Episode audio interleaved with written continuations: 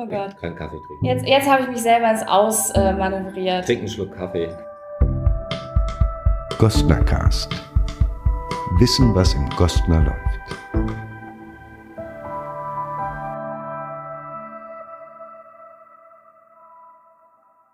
Hallo und herzlich willkommen zu einer neuen Ausgabe des Gostner Cast im Mai 2022. Mein Name ist Christine Haas und ich freue mich sehr, dass ihr wieder zuhört, um zu erfahren, was im Gostner gerade so passiert. Und ich muss sagen, seit der letzten Folge ist einiges passiert. Es gab im April zwar keine Premiere, aber ihr wisst vielleicht, dass das Gostner Hoftheater ein Verein ist und als Verein muss man einmal im Jahr eine Jahreshauptversammlung abhalten. Das ist am 29. April bei uns passiert. Und das war eine besondere Jahreshauptversammlung, denn es wurde der Vorstand gewählt. Und da wurde zum einen unser erster Vorsitzender Michael Ziegler wiedergewählt, einstimmig. Und zum anderen haben wir eine neue zweite Vorsitzende, das ist Susanne Ullerich. Und meine Kollegin Isabel hat sich mit den beiden via Zoom zum Gespräch getroffen. Und da sprechen sie drüber, wie ihr Verhältnis zum Gostner ist, wie sie hier gelandet sind und was sie sich für die Zukunft des Gostner wünschen. Und da hören wir jetzt mal rein.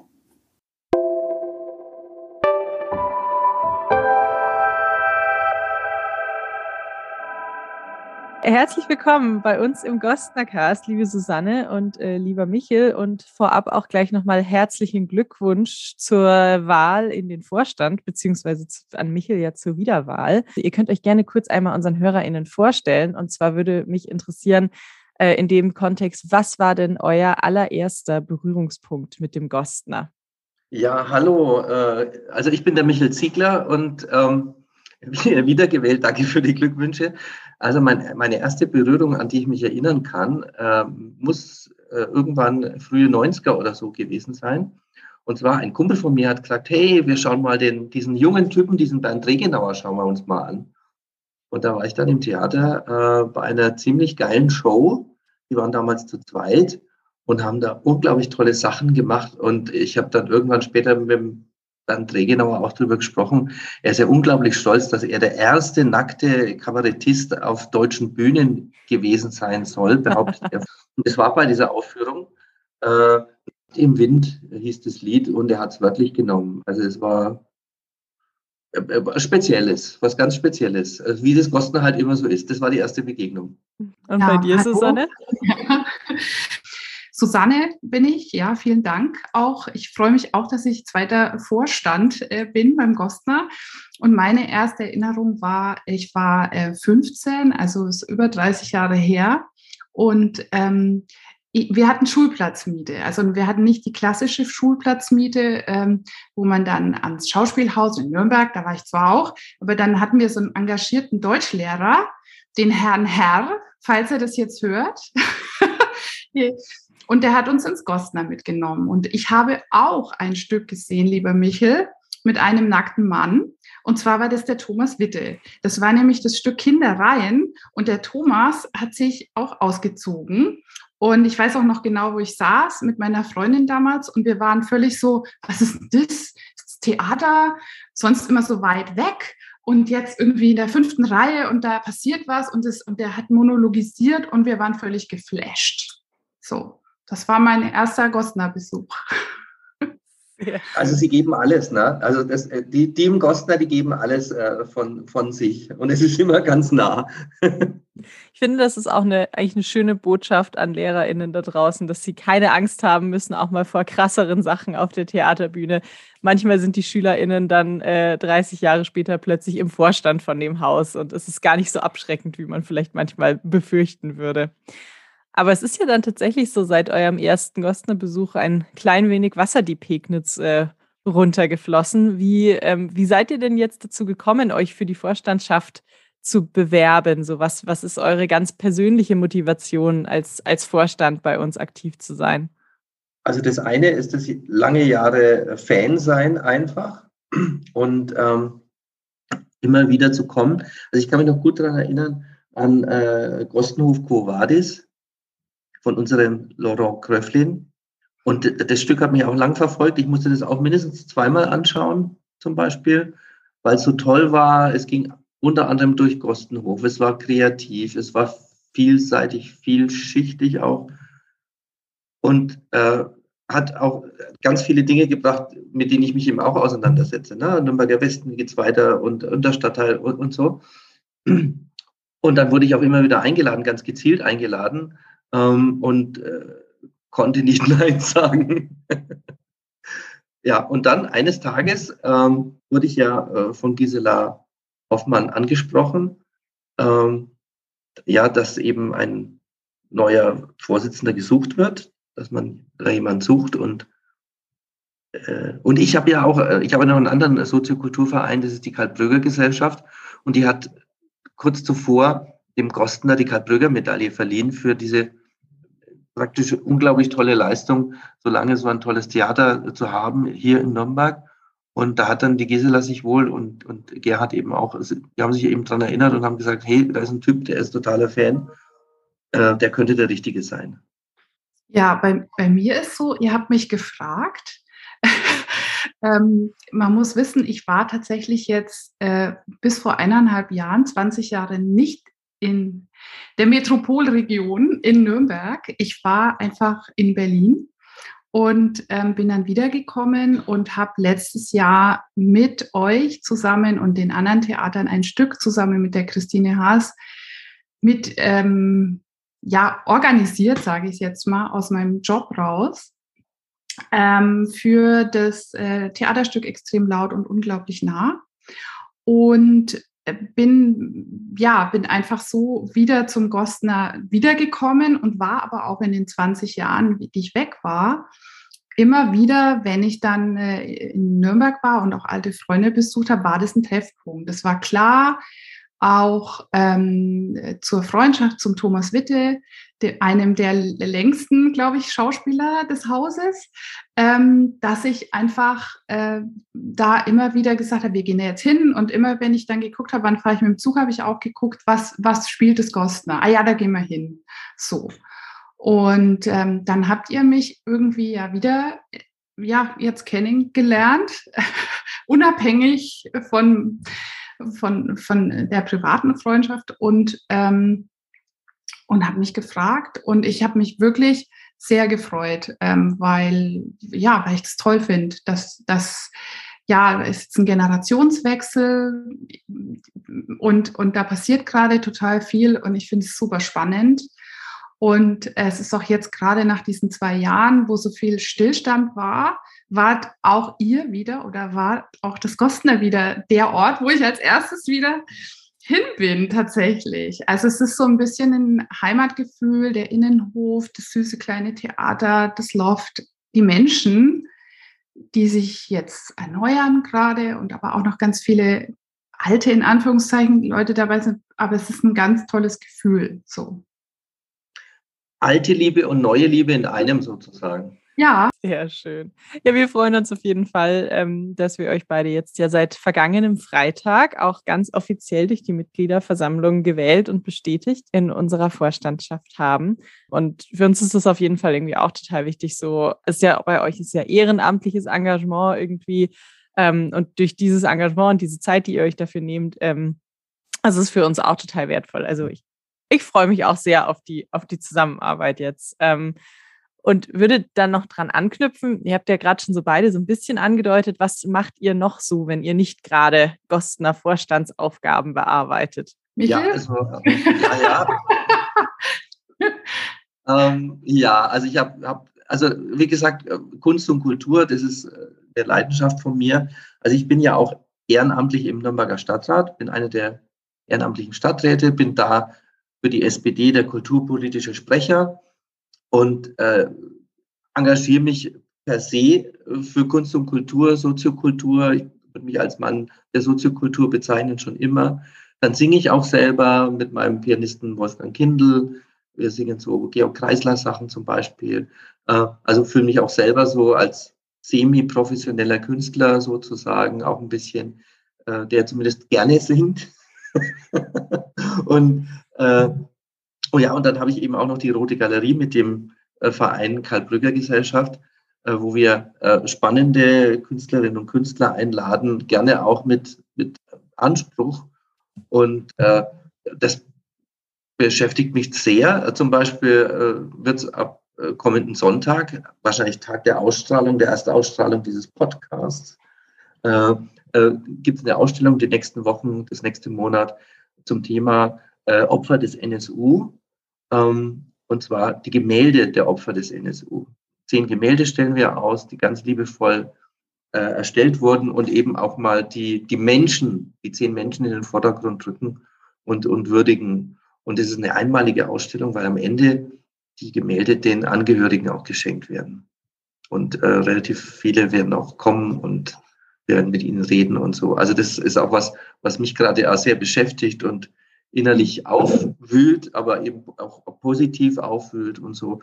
Also, da, also ich mache da, habe da einige Baustellen, aber im, ich denke im positiven Sinne Baustellen.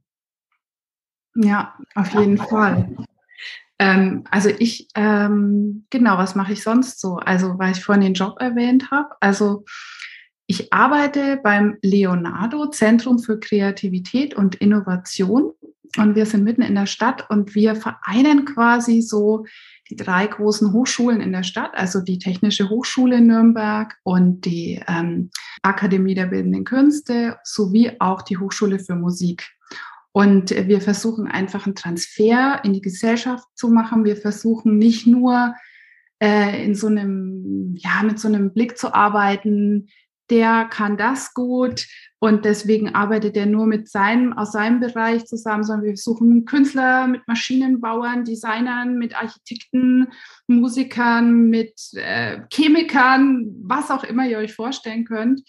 Ähm, Projekte, äh, also interdisziplinäre äh, nähere, nahe Projekte äh, auf die Straße zu bringen, also im, im, im, im Hochschulkontext natürlich, aber auch, aber auch raus in die Gesellschaft. Und da bin ich vor eineinhalb Jahren reingekommen als Innovationsmanagerin. Und da habe ich eben auch Christine kennengelernt, weil wir auch bei einem Projekt beteiligt waren, was ich vorhin schon erwähnt habe, das Extremlautstück. Und ich finde, Michael, du hast es gerade auch total schön äh, gesagt mit dem, du lebst so Kunst und Kultur und das ist bei mir eigentlich auch so. Also natürlich, weil ähm, ich finde es immer spannend, Plätze, egal wo die sind, zu finden, wo, wo man Begegnungen hat, wo man Menschen zusammenbringen kann, die man vorher noch nie zusammengebracht hat. Und auch so Sachen, die schon so immer so waren, dann sollen sie so weiterlaufen. Und da waren schon immer, da sind schon immer die hingegangen und so. Dann gehen die da auch weiterhin, sondern dass man neue Plätze, neue Freiräume schafft auch. Und ähm, ich fand, Nürnberg war auch immer so eine Stadt für so ein richtig so ein, ja, das war eine, da waren geile Bands und da ging es total ab und tolles Theater und, und, und, und dieser Spirit, ja, also den wünsche ich mir auch. Und das ist was, was ich gerne mit anschieben würde und auch so ähm, einfach Menschen dann auch so zusammenzubringen. Und ich äh, bin Fotografin eigentlich vom, vom, vom gelernten Beruf und habe Kunst und Medien an der, an der Universität der Künste in Berlin studiert. Ich habe lange Jahre Dokumentarfilme gemacht. Ich habe bei der Berlinale viel gearbeitet, bei, in Galerien gearbeitet. Ich habe auch immer so die zwei Seiten. Ne? Also ich hatte immer so dieses, was du auch gerade sagst, ne? ich, ich auch ein bisschen selber äh, künstlerisch tätig sein, nenne ich es jetzt mal, Künst, Künstler sein ähm, und aber auch immer hinter den Kulissen. Und das finde ich auch total spannend. Also genau, ich mache auch manchmal gerne nichts. Ich liebe auch den Wald sehr. ja, das ist vielleicht mal kurz so, was ich sonst so mache. ja, aber das ist ja auch mal wichtig. Äh, die Auszeit, die ist genauso wichtig. Ja, ja, allerdings. Es ist auch manchmal gut, einfach die Knöpfchen und die Tasten auszumachen. So finde ich. Ja. ja. ich finde das schön, das sind doch eigentlich schon so ein bisschen zwei, zwei Veranstaltungstipps aus unserem neuen Vorstand. Entweder die Ausstellung mit den NSU-Gemälden in der Roten Galerie oder mal ohne alle Geräte am Sonntag in den Wald und alles abschalten für den Moment. Ich habe noch eine letzte Frage an euch beide. Ähm, die äh, Amtsdauer von unserem Vorstand beträgt ja immer drei Jahre. Deshalb würde mich interessieren, was wünscht ihr euch? Wo soll unser Gostner in drei Jahren sein? Was macht das Gostner 2025? Also das Gostner in drei Jahren soll ein Stück weit immer auch so bleiben, wie es ist, nämlich so ganz grundsätzlich ein Theater mit Haltung, ein Theater mit Ideen und immer Neues ausprobieren. Und damit hast du ja auch die, die, die, die Veränderung schon impliziert. Die, das Gostner ist in dem, was es ist, eine ständige Veränderung. Und das ist natürlich geil. Ne? Und äh, also ein ständiges Abenteuer, ein ständiges Abenteuer dessen, was man erlebt. Und ganz grundsätzlich wünsche ich mir natürlich, dass auch im Jugendbereich äh, äh, immer neue Innovationen kommen, weil irgendwie müssen die Leute ja äh, rangeführt werden. Die Susanne hat so schön gesagt, das erste Mal Schulplatzmiete mit einem spannenden Stück. Und es muss ja auch kein Jugendstück sein, sondern es kann ja ein, eines der anderen Stücke dann eben sein, äh, die wir produzieren.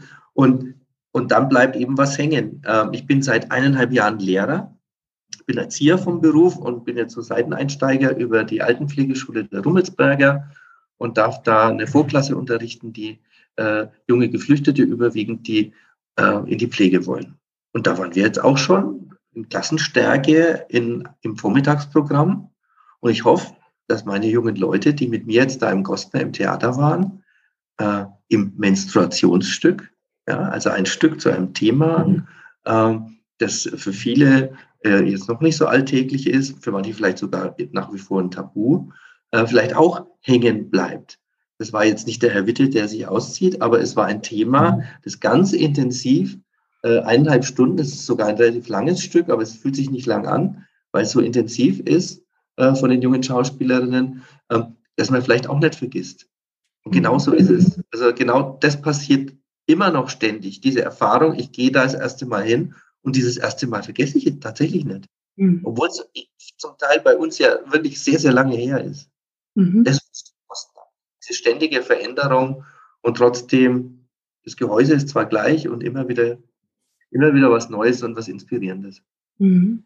Ich bestätige dich da total, Michel, dieses ähm, junge Menschen auf jeden Fall. Ja, das ist so ein Ding und auch, äh, ich habe auch so nachgedacht vorhin über die Frage, ähm, weil auch mal klar zu machen, was für geile Ressourcen diese Stadt auch hat. Ja, und nicht immer nur zu denken, naja, ich gehe jetzt eh nach Berlin oder nach Hamburg oder nach München. Das wollte ich an der Stelle eben auch nochmal sagen. Ich bin jetzt zwar dann auch weg, ich gebe es ja zu wegen dem Studium, ja, aber wenn man vielleicht Plätze mehr schafft in der Stadt, wo sowas wieder und auch noch möglich ist, den Überblick habe ich noch nicht ganz, was noch sonst so ist, aber ich, ich kenne das Gostner und darum geht es jetzt, dass man einfach sagt, ey, das ist doch total geil, weil in so einer großen Stadt ist man halt einer von 50.000 und da gibt es sowas zigmal, aber in Nürnberg eben nicht. Und ähm, ich sage nochmal den, den Begriff Freiraum einfach. Hm, das muss man sich irgendwie auch mal klar machen, was man hier für Chancen hat. Ja, und hier ist auch ein, teilweise, sage ich jetzt einfach mal, ein bisschen Geld vielleicht auch da. Also ich meine, ist ein, Bayern ist ein, da ist auf alle Fälle mehr Kohle da als in Berlin, das kann ich schon mal sagen. Nein, aber ihr wisst, was ich meine. Also es geht auch gar nicht ums Geld, es geht einfach darum, dass man einfach mal was ausprobiert und dass man vielleicht auch ähm, dadurch auch wieder diese ganze Kulturlandschaft, wie sie jetzt ist, ändern kann. Man hat, man hat viel mehr Einfluss, weil viel weniger Menschen da sind. Also sich sowas trauen, auch zu tun, Plätze wieder neu zu beleben, Stadtteile ähm, anders zu bespielen, neu zu bespielen, das finde ich auch, was ich mir wünschen würde. Super. Also da sind wir dabei und ich glaube, ich glaube, wir sind da ein, ein, ein super Team das, das, äh, das da einfach harmoniert und ähm, äh, volle Power gibt für unser ja. Theater. Voll. Sehr schön. Das ist doch, finde ich, ein super Schlusswort. Ähm, dann vielen Dank euch beiden. Äh, zum einen dafür, dass ihr jetzt hier bei uns im Podcast vorbeigeschaut habt, aber natürlich in erster Linie auch, dass ihr uns äh, in der Vorstandschaft jetzt unterstützt. Und wir freuen, ich freue mich drauf, wir freuen uns drauf. Äh, spannende immer wieder neue, sich neu erfindende drei Jahre und hoffentlich auch noch länger.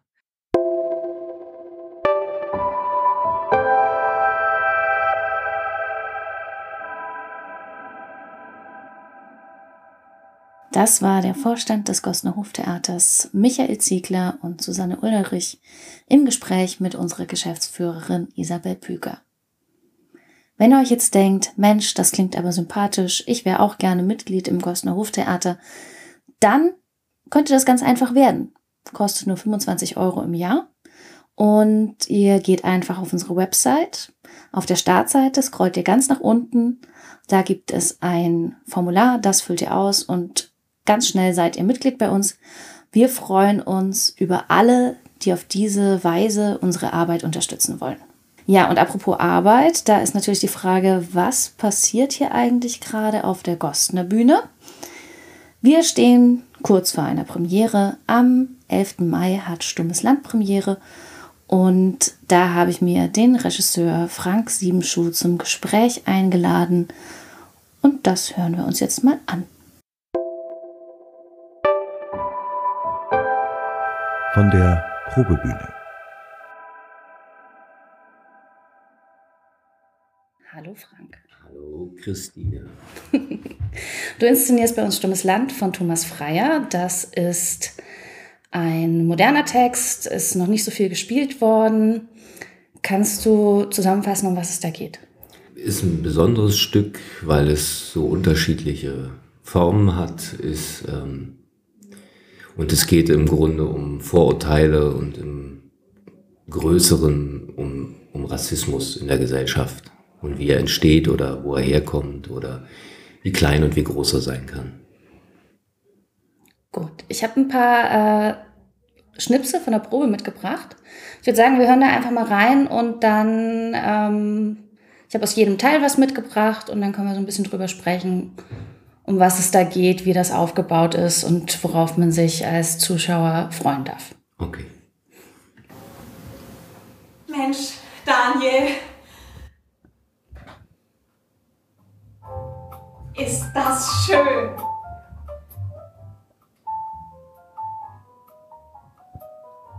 Gut siehst du aus. Jetzt setz dich erstmal. Soska ist auch schon da. In Anbetracht des katastrophalen Zustands meiner Wohnung war ich geradezu erleichtert, als ich gehört habe, dass wir uns hier bei Esther treffen. Ganz der alte Soska. Lass dich umarmen, mein Lieber.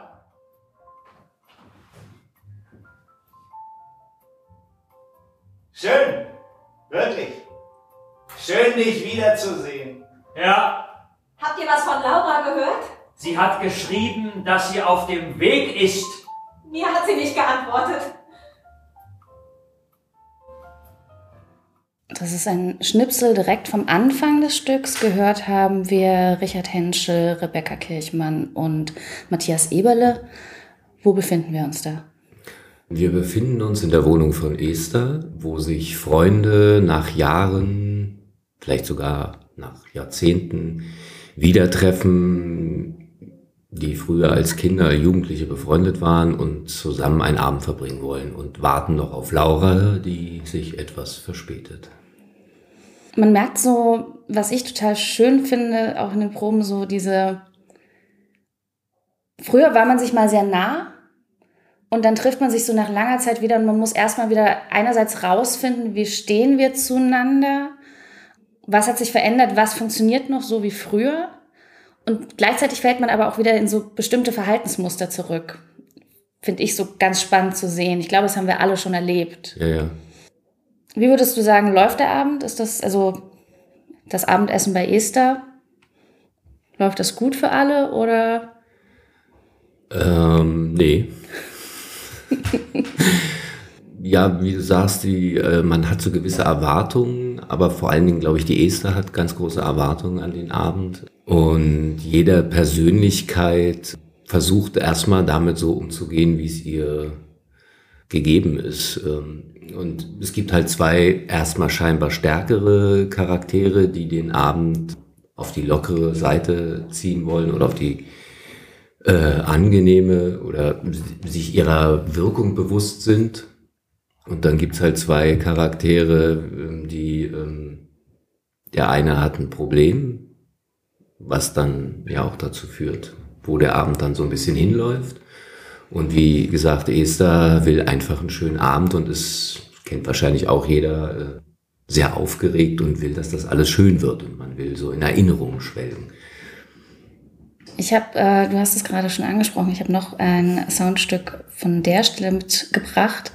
Da kommt jetzt als Stimme noch Christine Wehner dazu. Mein Vater war der festen Überzeugung, dass die liberale Demokratie eine überholte Übergangslösung ist. Hm. Ich habe ihn oft nicht verstanden, wenn wir uns über Politik gestritten haben. Für ihn ist das, was wir für eine Selbstverständlichkeit halten, einfach eine Phase. Mhm. Etwas, das vorübergeht, wie das Land davor. Er lächelt über meinen lamoyanten Hang zur Gerechtigkeit.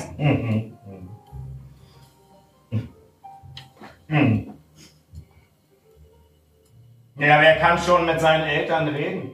Er ist ein Rassist. Hm. Jeder hier ist ein Rassist. Was hat das denn mit Rassismus zu tun?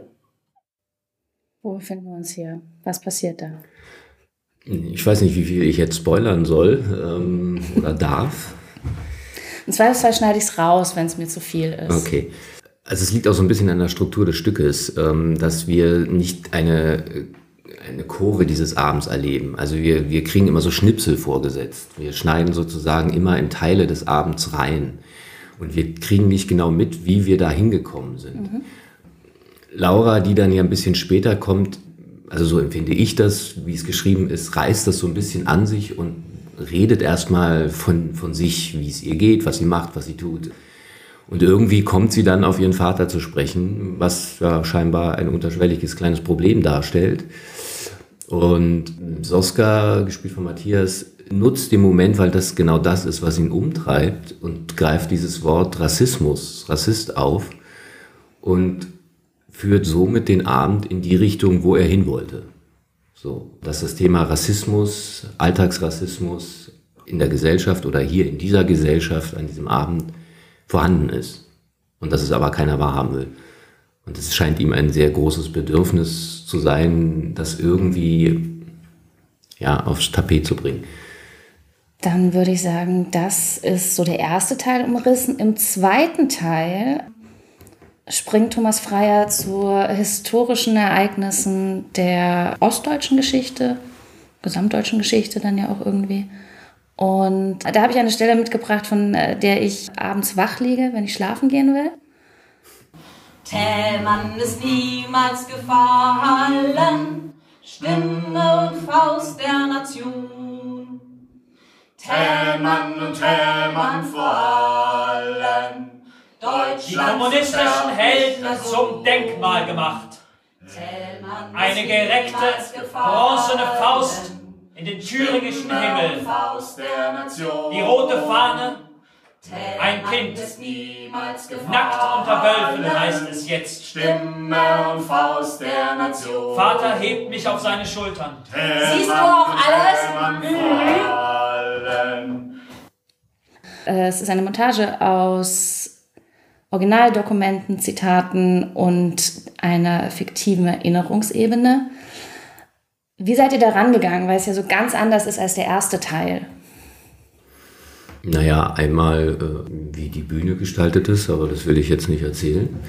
Das andere ist, dass wir versucht haben, über die Naivität der Kinder sozusagen, mhm. wie, die sie, wie die die Situation sehen, wahrnehmen, diese historischen Ereignisse, ja, das aus der Sicht der Kinder irgendwie darzustellen und immer wenn so was Dokumentarisches kommt, was mit Originalzitaten oder Originalberichten zu tun hat, dass man das dann relativ äh, neutral, also damit der Text wirkt und die Information ankommen kann, dass man da jetzt nicht anfängt, groß spielerisch das aufzulösen, sondern es irgendwie mehr zu präsentieren und das in einer ganz bestimmten Form und Art und Weise.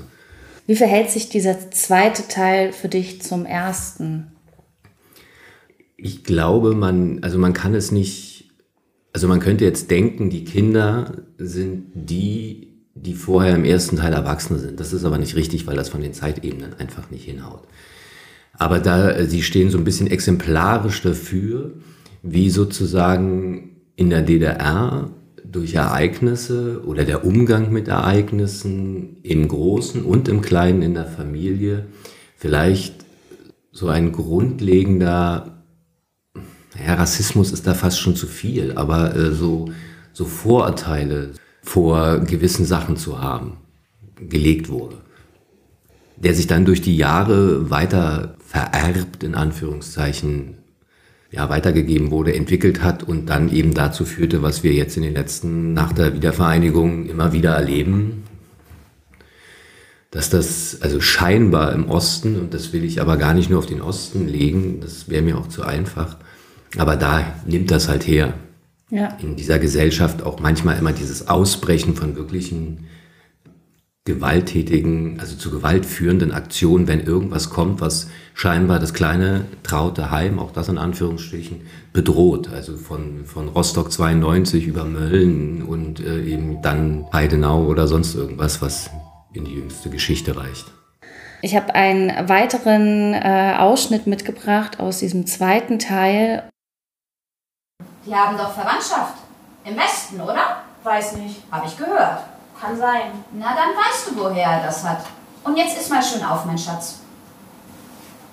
Der Fremdenhass liegt sehr stark in der deutschen Mentalität. Bei uns in der DDR ist das überwunden. Bei den Mai-Demonstrationen sieht man Menschen verschiedener Herkunft und Hautfarbe, die in Brüderlichkeit und Freundschaft zusammengehen. Zwei Tage später machen Jugendliche in der Innenstadt Jagd auf Algerier. So, was wir da gehört haben gerade, war unter anderem ein Originalzitat von Honecker. Kannst du zu diesem Ausschnitt was sagen? Äh, ja, äh, ich weiß nicht, wann Herr Honecker das gesagt hat, aber wenn es in dem Teil stattfindet, dann muss es in den 70er Jahren gewesen sein. Und es war halt in der DDR ähm, so, dass offiziell der Faschismus überwunden ist, dass es das in der DDR nicht gibt. So, und das ist hochgradiger Quatsch.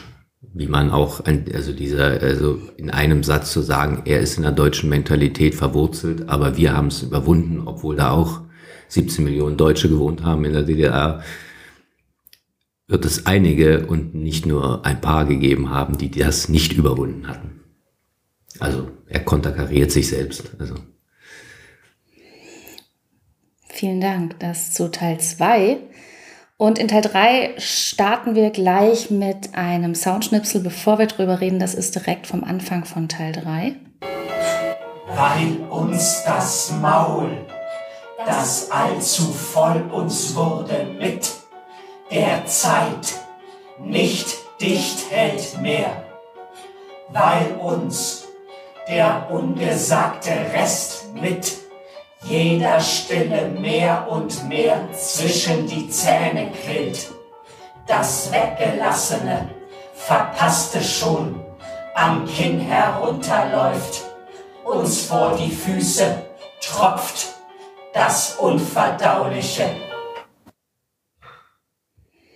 Das ist der Start in den dritten Teil. Wo sind wir denn jetzt gelandet? Das ist eine gute Frage. Ich glaube, da ist, ich glaube, Herr Freier hatte schon die Idee, woher das holt. So. Und die ist bestimmt auch im Osten Deutschlands angesiedelt. Ich finde aber, wir sind irgendwo in diesem Land. Und da gibt es eine Masse, die es nicht mehr ertragen kann und will, dass sie überschwemmt wird aus ihrer Sicht mit äh, Immigration, Migranten, Flüchtlingen dass sie das überrollt und wo sind sie denn noch? Wo ist denn ihre kleine Welt? Und da redet halt nicht eine einzelne Person, sondern eine Masse in Form eines Chores. Jetzt haben wir hier ein Stück mit drei sehr verschiedenen Teilen. Ich hoffe, die ZuhörerInnen haben ein bisschen Eindruck bekommen, wie unterschiedlich die sind. Was hat dich an diesem Stück gereizt? Denn ähm, Ich nehme an, in der Probenarbeit war das jetzt nicht der gute Laune-Stoff, wo man viel gelacht und Spaß gehabt hat. Och, das kann man trotzdem haben. viel Spaß. Gut. Naja, also äh, ähm, es waren im Endeffekt diese drei Teile. Mhm. Also, dass das so unterschiedliche Teile sind. Das ist eine, wie gesagt, der Anfang wie so ein Well-Made Play ist, ganz normales ähm, Dialogtheater, Sprechtheater. Ähm, und dann wechselt man in so eine Art dokumentarischen Teil und dann halt in so eine Art fast schon griechischen Chor am Schluss. Mhm. Und das fand ich für mich als Regisseur spannend. Wie geht man daran? Wie setzt man das um? So, und natürlich finde ich, ist der Stoff wichtig, dass das immer wieder gesagt und verlautet wird, was in diesem Land doch trotzdem immer noch los ist. So. Und man sollte, finde ich, oder das hoffe ich, dass man jetzt nicht, weil der zweite Teil so DDR-spezifisch ist, dass man das so von sich wegschiebt, wenn man das hier in Nürnberg macht und sieht, sondern dass man Rückschlüsse zieht auf sein eigenes Umfeld, auf die eigene Stadt, auf das eigene Bundesland oder auf das gesamtdeutsche Land. Dass es eben nicht so sagen kann, ja, da drüben in Sachsen, da sind die ganzen bösen Nazis oder so. Ne? Das, das fände ich schade, wenn es dahin gehen würde. Aber ja, ich finde es sehr wichtig, dass das Stück gespielt wird. Meine abschließende Frage wäre jetzt gewesen, was wünschst du dir, was ähm, das Publikum aus dem Abend mitnimmt? Aber ich glaube, das hast du gerade schon beantwortet. Ja, habe ich schon, Entschuldigung. Äh, aber äh, ähm, naja, weil das so, wenn man darüber spricht, mit dazugehört, wenn man das in einem, in, weil es ist ja am Dresdner Staatsschauspiel uraufgeführt worden, was nur ja wirklich auch äh, voll in Sachsen, Landeshauptstadt und ich weiß gar nicht, ob das ein Auftragswerk war. Was? War ein Auftragswerk, ja. Äh, und, und über Pegida und sonst irgendwas da natürlich wie Faust auf Auge hinpasst. Aber äh, ich habe das bei deinen Fragen für das Spielzeitheft ja auch gesagt, es ist egal wo, sondern nur wichtig, dass es ja. passiert, dass immer wieder darauf hingewiesen wird. So. Genau, also man ähm, vielleicht ergänzend dazu, Thomas Freier ist äh, Anfang der 80er, ich weiß gerade nicht genau in welchem Jahr, in Erfurt geboren und ähm, setzt sich in seinen Stücken generell eben viel mit ostdeutscher Geschichte auseinander.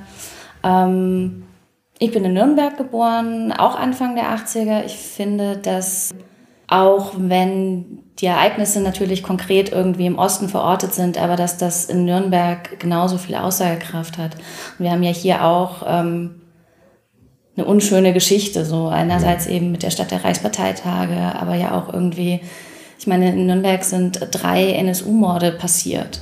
So, da ist es schon richtig und wichtig, dass man äh, auch immer wieder hinterfragt, wie es dazu kommen konnte und dass man da wach bleibt. Ja. Und deswegen glaube ich, ist so, also man kann ja aus der Geschichte verschiedenste Ereignisse an allen Orten Deutschlands wahrscheinlich rausgreifen.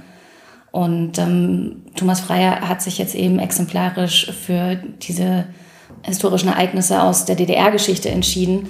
Aber gerade der erste und der dritte Teil, das funktioniert überall anders genauso. Ja, und wenn man, ich finde, klar ist der zweite Teil sehr DDR, also ist DDR-lastig, logischerweise, aber wenn man, äh, man kann es ja auch auf Demokratien beziehen. Also wenn man ständig vorgibt, wir sind die Guten, bei uns ist alles schön oder wir leben in der Mitte der Gesellschaft und haben uns eingerichtet und machen alles mehr oder weniger gut, so äh, gibt es, glaube ich, immer wieder äh, Sachen, wo das trotzdem da ist.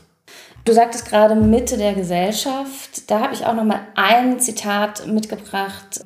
Das ist ganz kurz, Moment. An seinen Rändern fault der alte Kontinent. So, dass die Mitte der Gesellschaft, ähm, das kommt auch noch irgendwo im Text vor, dass sich das ja von den Rändern auch immer mehr in die Mitte vorarbeitet. Also es gibt ja viele Dinge, die jetzt wieder salonfähig sind, ja, ja, wo man auf jeden Fall aufpassen sollte. Ja, also es ist halt, das, also gerade in dem Zitat, so wie du gerade sagst, das, das frisst sich vom Rand zur Mitte der Gesellschaft, einmal vom Gedankengut oder von den Vorurteilen und so. Andererseits natürlich die Bedrohung, die uns alle, die wir uns schön eingerichtet haben, hier in der Mitte von Europa auf einmal schwappt was ran, was wir schon Jahrzehnte wegdrücken konnten, auch so, ne? was jetzt über uns kommt, das Elend der Welt, in Anführungszeichen. Frank, ich danke dir sehr, dass du da warst und mit mir gesprochen hast. Die Premiere ist am Mittwoch, den 11. Mai. Es spielen Matthias Eberle, Richard Henschel, Rebecca Kirchmann und Christine Wehner. Bühne und Kostüme kommen von Jörg Züsig. Und ähm, bei mir war Frank Siebenschuh, der Regisseur. Tschüss.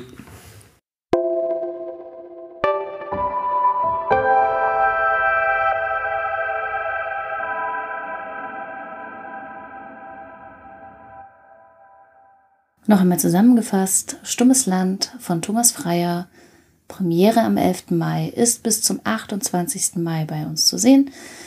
Äh, wir mussten die Premiere um eine Woche verschieben. Dadurch sind es vier Spieltermine weniger als sonst.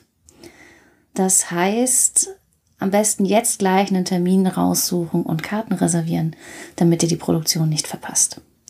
Es ist das letzte Stück in dieser Spielzeit auf der Bühne hier in Gostenhof. Danach kommt noch Hässlich im Hubertussaal. Aber es ist die letzte Gelegenheit in dieser Saison ins Gostner zu kommen. Und wenn ihr Stummes Land dann gesehen habt, dann freuen wir uns wieder, wenn ihr uns mitteilt, wie es euch mit dem Abend ging.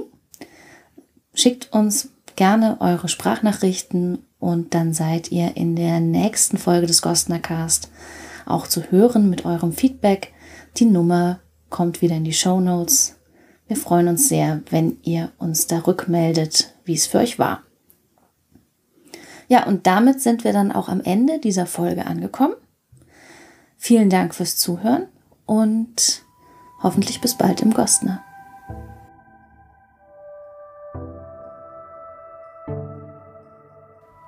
Der Gostner Cast ist eine Produktion des Gostner Hoftheaters.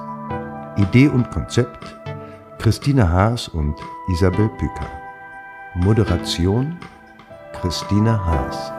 Sounddesign Nicole Pietruschka. Und die Stimme gehört Thomas Witte. Jeden Monat eine neue Folge, überall da, wo es Podcasts